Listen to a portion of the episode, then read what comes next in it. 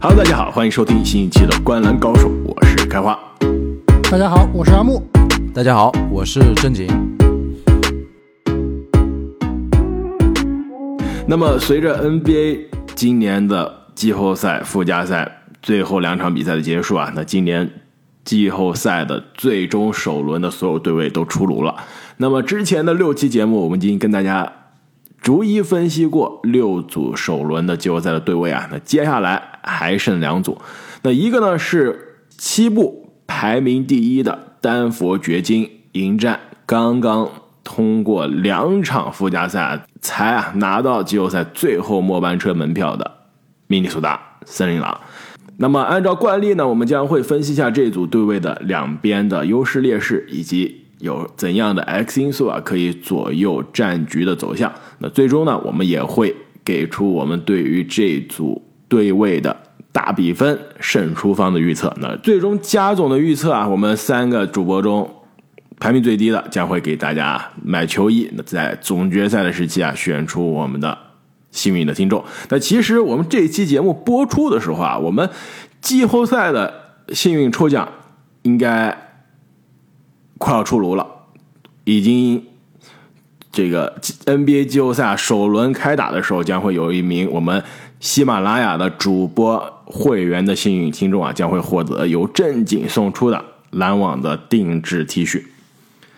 那么，在深入聊这组对位的之前啊，还是可以回顾一下森林狼这个非常坎坷的晋级之路。可以说，我刚刚说森林狼是打了两场附加赛，准确说打了三场附加赛，是不是？这季后赛之前打鹈鹕，对这个常规赛最后一场啊，第八十二场打鹈鹕，生死战几乎是以谁赢就是第八，谁输就去第九。那。战胜了鹈鹕啊，但是成本非常高，失去了麦克丹尼尔斯，这个戈贝尔跟我们的里凯尔也出现了矛盾，最终又被球队禁赛了。但是球队还是非常的血性的，赢了一场，把鹈鹕踢到了第九啊。最终鹈鹕也是自己不给力啊，在第九、第十的附加赛中被雷霆淘汰了。那接下来打湖人的那场，可以说全场。呃，森林狼上半场、下半场截然两样。那上半场呢，发挥非常出色。我们其实也复盘过这场比赛了。到下半场被湖人追上了，最终是在加时赛啊惜败。两边最后是各种五花八门的失误啊，但是湖人凭借主场的这个气势啊和心理上的优势，还是最终挺进了这个拿到了七号种子。那最终，森林狼昨天晚上跟雷霆的这场比赛，可以说。第一节上半场看还觉得有些焦灼，当时真的是有些担心啊。我们都说 SGA 今年是 NBA 真正的超巨啊，真的从现在美国媒体透露出的最佳阵容的选票上来看啊，他一阵还真的是非常非常有戏的。所以面对对面几乎是有着啊全场最佳的球员，联盟真正的超巨得分爆炸第四节接管型的这个后卫啊。森一郎可以说从开场的这个首发的变阵到第三节的调整啊，还是让人眼前一亮的，让这支大家觉得已经失去精气神，已经感觉整个赛季快要崩溃的这个球队啊，有些悬崖勒马的感觉了。不知道两位昨天晚上的新这个森林狼的晋级之路看了之后有什么样的感想？对，其实，在比赛之前啊，我看这个。拉斯维加斯开出来的市场预期啊，其实森林狼是明显占有很大优势的。但是我其实对于在比赛之前，对于这场比赛的森林狼也是跟开花一样是比较怀疑的。就毕竟刚刚出现了这个打架事件，而且虽然说这场比赛戈贝尔能回归啊，他和球队到底能不能够拧成一股绳，他和安德森到底能不能够冰释前嫌？但从这场比赛看来，就是看安德森和这个戈贝尔的状况啊，好像还真的是没有受影响。而且包括戈贝尔，其实，在赛后，对，而且这个赛前，戈贝尔接受采访也说了，说他安德森啊都互相跟对方道了歉，这个也是应想要去 move on 了，而且他也说他还是依然是 love Kyle，对吧？就还是很很喜欢这个凯尔的。对，而且你知道这个插曲，再补充一下，你知道这两个人打架之前一天，戈贝尔刚刚接受了一个采访。然后接受采访的时候呢，他跟这个媒体说的是，就当时是一个这个直面的这个媒体的文字媒体的采访，所以他这个文章还没发，戈贝尔就把人打了。戈贝尔当时在这个采访中就说啊，说他在更衣室最喜欢的队友是安德森，说安德森是一个 winner，就是他是一个这个非常的有这个真胜心啊，好强，经常鼓励大家去 push 大家，就是推动大家去不断的努力。但他经常呢讲话会非常的这个比较冲，比较冲。他说。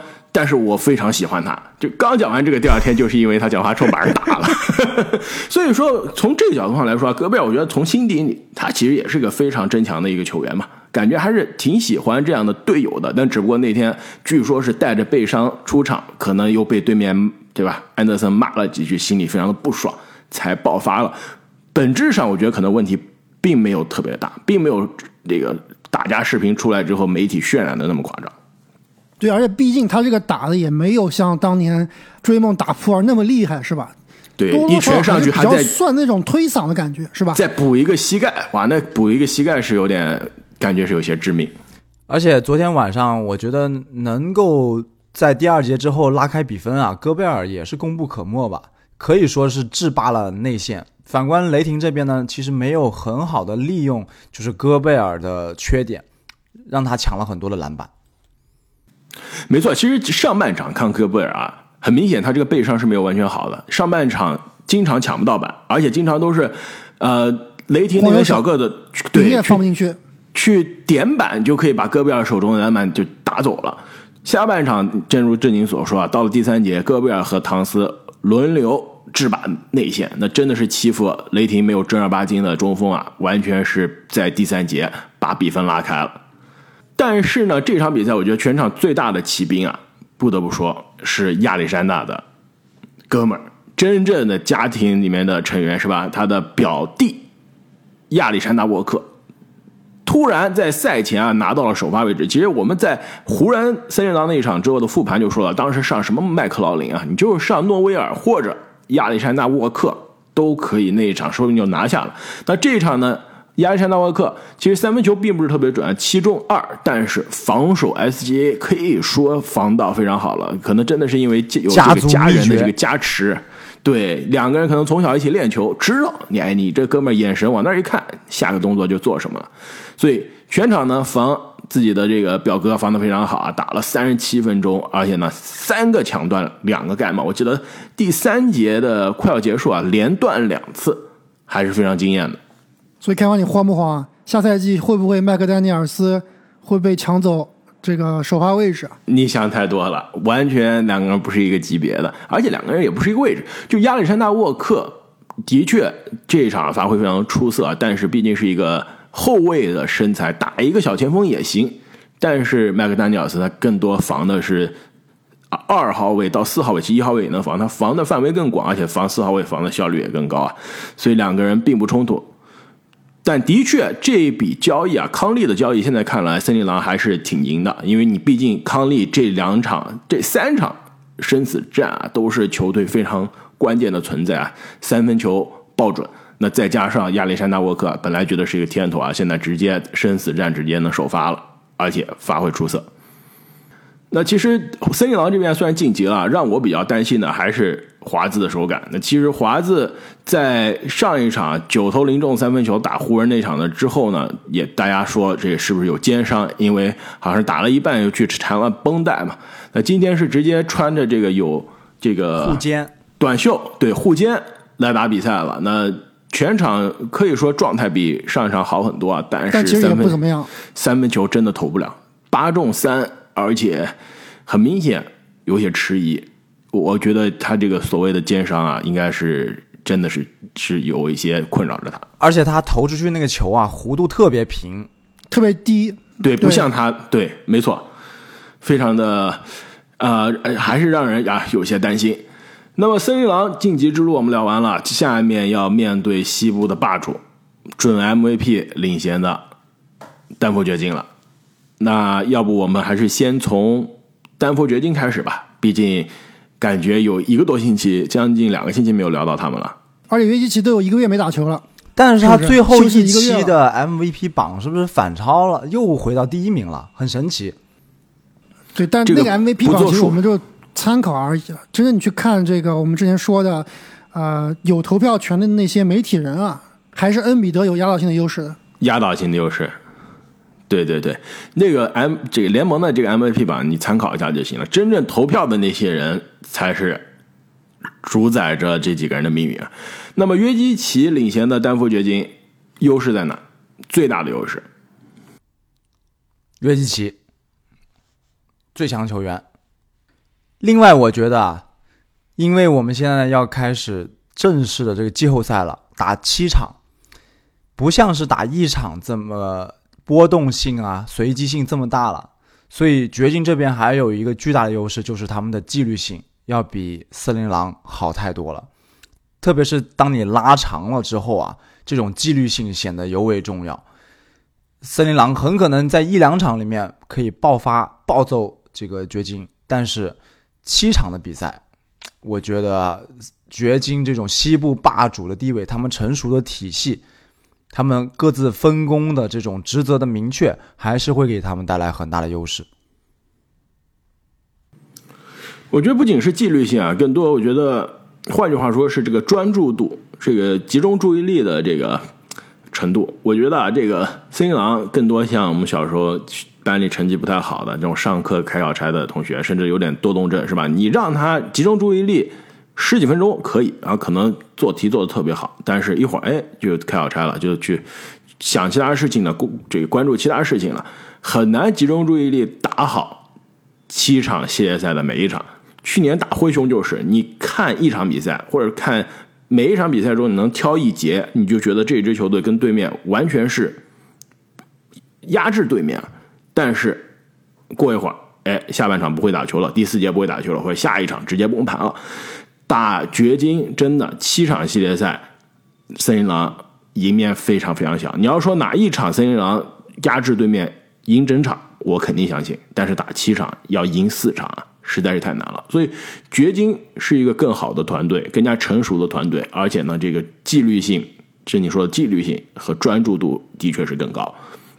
而且啊，刚刚珍妮说最佳球员是约基奇啊，约基奇季后赛球队的履历有起有伏，对吧？有过西决，也有过一轮，但是呢，毕竟这整个职业生涯啊，他这季后赛的数据还是非常的强大的，二十六点四分，十一点五个篮板，六点四个助攻。命中率百分之五十二，三分球命中率将近百分之四十，罚球命中率百分之八十四。所以到了季后赛关键时刻，约基奇还是相当的靠谱的。而且今年这支掘金应该是近几年来最强的掘金了。呃，除了这个穆雷的状态可能不如西决那一年啊，或者是其他的他爆发的这种年份啊，但是我觉得他们很多的这些角色球员，包括布朗啊。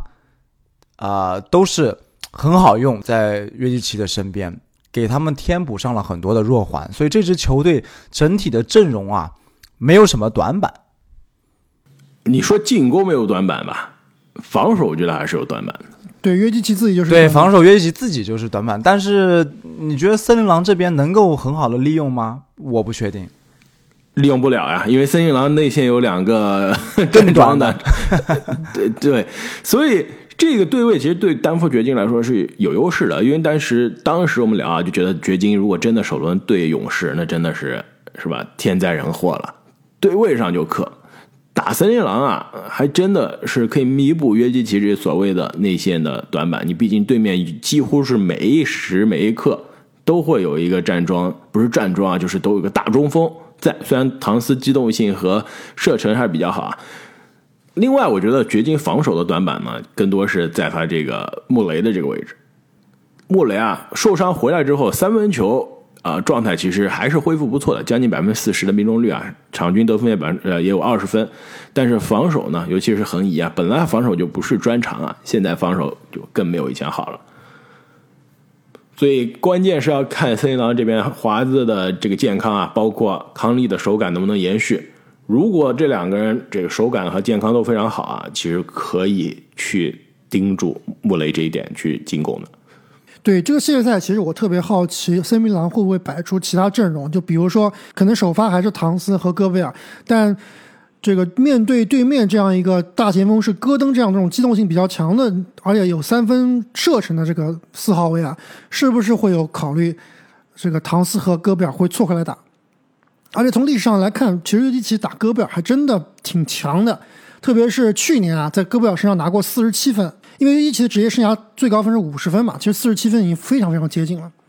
没错，但是我觉得啊，应该这两个人首发还是同时首发，真正去防呃戈登啊，唐斯唐斯防戈登，对，有可能是唐斯，但唐斯还真的不一定我跟你说。唐斯防戈登就是灾难，因为戈登其实最强的不是他的三分球，是他的空切啊。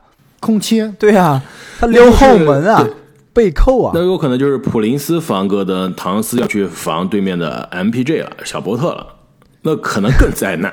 对啊，以唐斯的防守专注力，我是非常担忧的。哎，其实唐斯防波特还行，波特不运球是吧？持球攻比较少。对，唐斯高一点，可以干扰到他。而且另外一点就是，如果你上戈贝尔和唐斯一起上的话，其实对面约基奇就可以专心去防戈贝尔了。就约基奇防戈贝尔，其实我觉得防守端来说啊，问题不大。不吃亏。但你如果把对，如果你把戈贝尔拿下来，约基奇要去防唐斯的话，约基奇是很吃亏的。没错，所以这个系列赛对于戈贝尔如何使用还是值得大家关注的。我觉得戈贝尔其实很有可能在关键时刻会被弃用。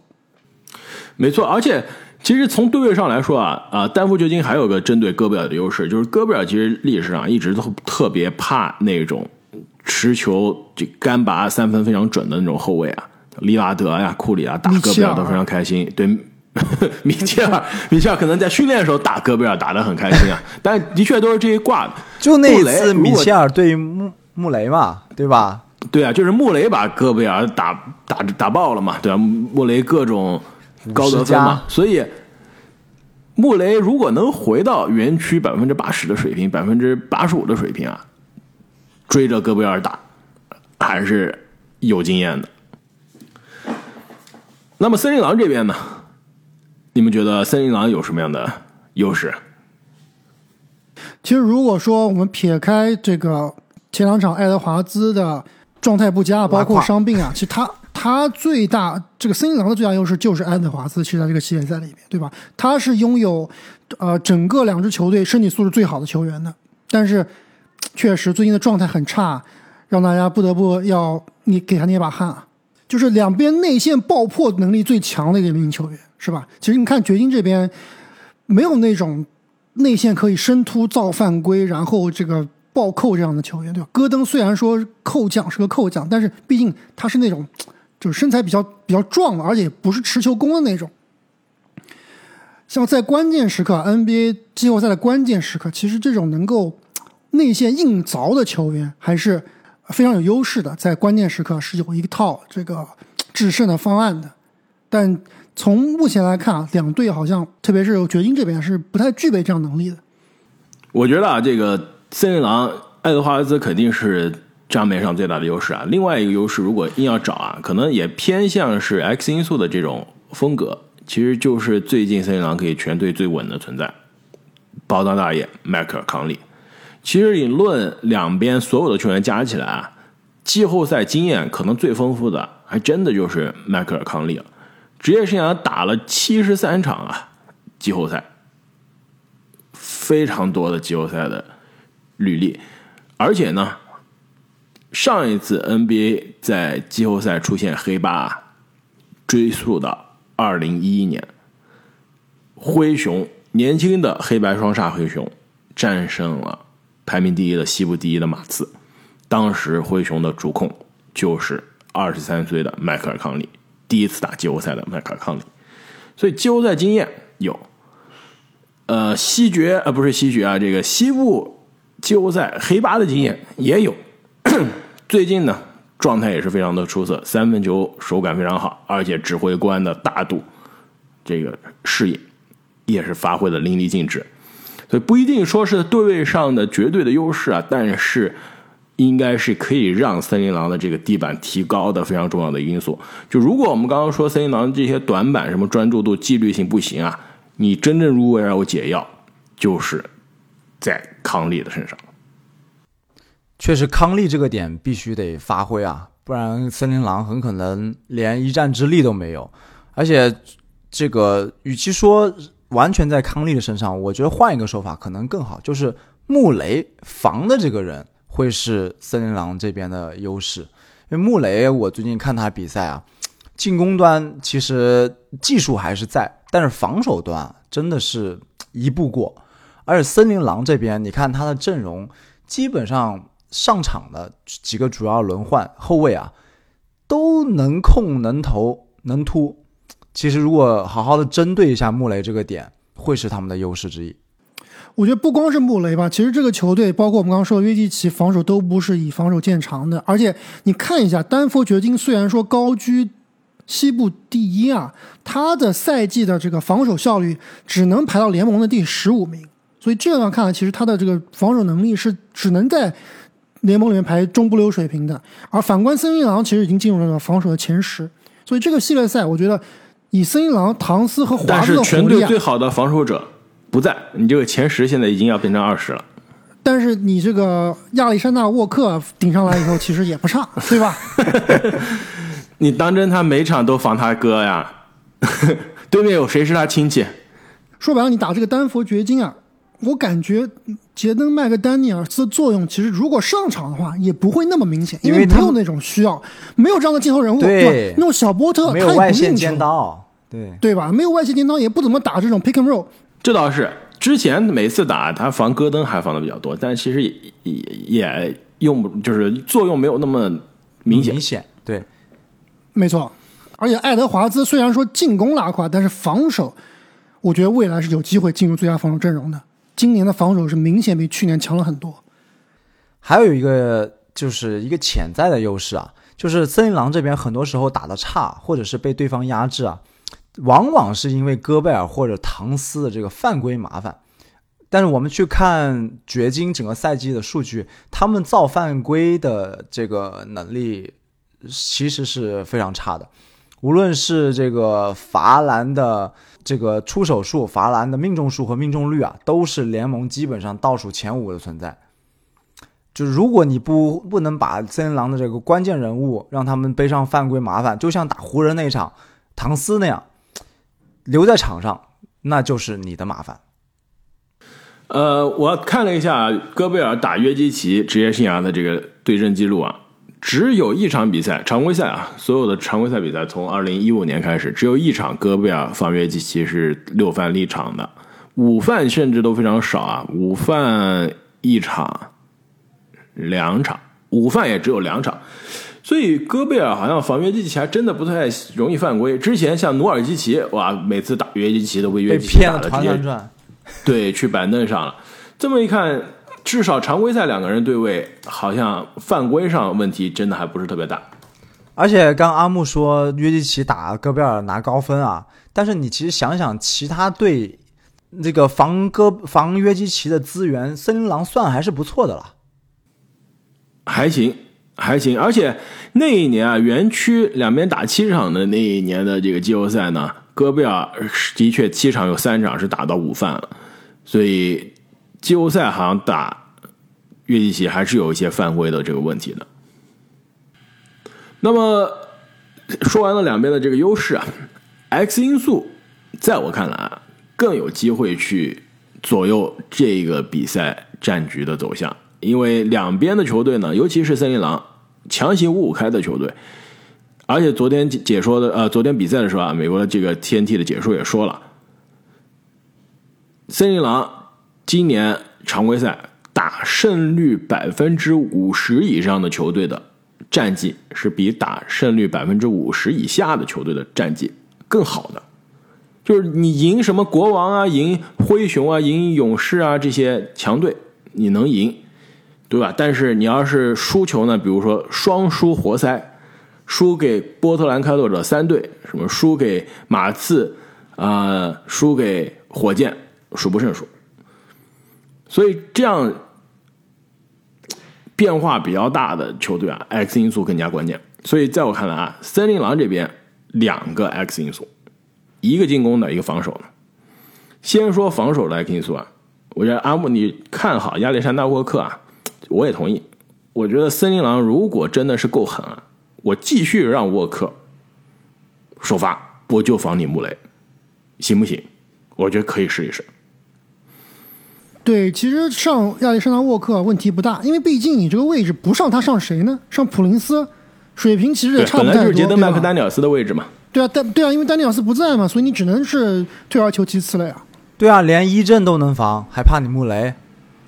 就是，另外一个 X 因素啊，是进攻端的，但其实也跟这个防守的 X 因素啊，呃，相互这个影响。就是如果首发上亚历山大沃克啊，那球队应该做出了另外一个改变，就是把安德森放到替补，让他来做第二阵容的指挥官、持球者。其实，如果他再加康利，再加亚历山大沃克，同时在第一阵容啊，你第二阵容上来没有人了，真的要靠麦克劳林了，或者是让诺威尔，对吧？诺威尔其实只会投篮，只会得分，没有组织的。所以，如果是亚历山大沃克首发，作为一个不错的三 D 去防这个穆雷啊，还有一定的这个持球的责任，那第二阵容安德森上来带节奏，而且这样呢，也可以说上，就也可以对上刚刚阿木说了，就是让戈贝尔和唐斯稍微拆开来一些，就是安德森搭档这两个人中的一个。其实我觉得这样进攻上也更加均衡了，火力分布也更加均衡了。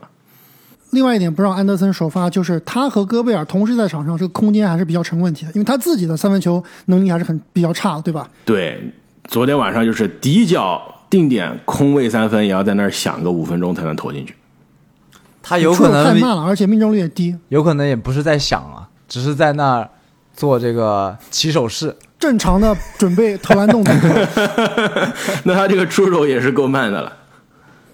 所以这是两个 X 因素啊，森林狼这边的。另外还有一个 X 因素呢，呃，说实话，其实已经不奢望了，那就是杰德麦克丹尼尔斯和纳斯里德啊，这两个人中谁能回来一下？其实我又重新看了一下这两个人的伤病报告啊，里德是手腕的伤，然后呢，三月三十一号受伤的，当时是说要缺席六周左右，所以你这么算啊，要算到差不多五月中才能回来，所以呢首轮肯定没戏了。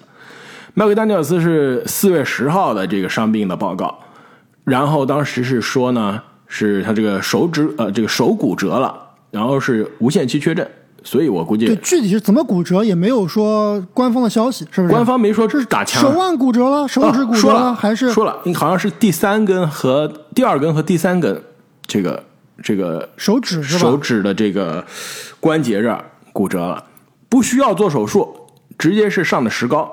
当时马文拜格利跟他有一个，今年马文拜格利啊有跟他有一个一样的这个呃这个骨折，然后当时拜格利好像是做了手术，所以他这个是没要求做手术，对啊，拜格利不能比，拜格利是脆皮。那那是可能可乐喝的比较多是吧？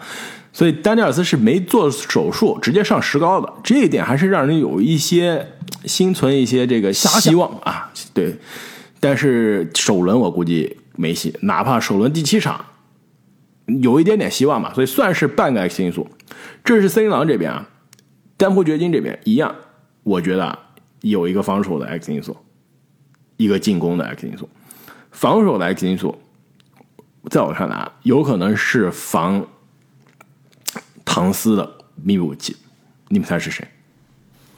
布鲁斯布朗，没错，布鲁斯布朗。你知道唐斯，因为森林狼比赛我看的很多啊，唐斯最怕的防守者是什么吗？比他矮的，矮壮，是吧？都不用撞，只要比他矮，唐斯就不会打了。只要比他矮，稍微快，手快一些，卡在他底下，对，唐斯这几场比赛，如果你们看，你发现对面什么多尔特卡他不敢挤，里弗斯上一场对面里弗斯卡他不敢挤，打鹈鹕的时候我已经忘记谁了，也是矮小的卡着他不敢不不敢挤。唐斯是出了名的最怕这种斯马特、多尔特这种又小又快、手又狠的。他身材优势，对，按道理来说，你这个身材优势在这儿，你往里挤甚至勾着进去了手都行啊。他不敢，而且呢，唐斯，你发现他其实很多三分球啊，他你说安德森出手慢，唐斯出手不说慢吧，但他出手低，就是他经常是从不说从胸这儿，他其实是从前面往前推出去，所以他很多三分球出手是需要我跟你隔一步的，所以他投很多超远的三分，投很多那种哎冷不丁的我快攻啊，或者说里面内传外打出来，砰直接投出这种三分。但如果你说真的要面对矮小的防守者，干拔三分，他很难投出来，因为我矮的话，我直接把你球刀掉了。跟这个波特是完全相反的投投篮的这种方式。没错，所以啊，对面如果真的是想让唐斯打的不舒服啊，先用戈登首发防，然后换布鲁斯布朗顶唐斯，唐斯就不会打，他就会跟你搞那些很奇怪的那些什么超远三分啊，不超远的两分转身跳投啊，这种不靠谱的勾手啊，所以当时他们把贝弗利搞来，是不是想训练一下唐斯这方面的能力？哎，以为学会了，你走吧，结 结果发现还是不行。没错。另外呢，进攻的 X 因素啊，其实也是对应着森林狼的整个赛季的短板，那就是前场啊、呃就是对于前场篮板球的保护，也就是说是丹佛掘金的这边的前场篮板球。森林狼啊，一直以来从去年开始就是联盟最差的呃防守篮板的保护的球队，理解不了。去年被灰熊阿姆你还记得吗？对，被对面各种强暴，然后针对，以为是灰熊篮板能力强，但是发现第二轮灰熊篮板球全被鲁尼抢。啊，对呀、就第二这个夏天了，对吧？感觉是啊，我药到病除了，我直接搞来一个大中锋，篮板怪。对，场均十几个篮板的篮板怪。结果你们猜一下，森林狼今年的这个这个防，这对于对面的进攻篮板的保护怎么样？联盟什么水平？反正最起码是其倒数第二期，对吧？倒数第一是独行侠。还真不是，每场你要是论名啊，你要论场均的话，是最差的是第一步行者，第二雷霆，对吧？刚刚被森林狼这边抢爆，第三篮网，第四森林狼。所以森林狼，你即使有了戈贝尔，你每场还是让对面场均抢十一点三个前场篮板，联盟第四多。所以啊，丹佛掘金这边如果约基奇、戈登，包括波特，包括布朗，都是非常好的这个篮板手，多抢一抢，多拼一拼，多打一些二次进攻的机会，森林狼肯定会吃不消。那么聊完了对位啊，又到了预测的环节了。这一组对位你们怎么看？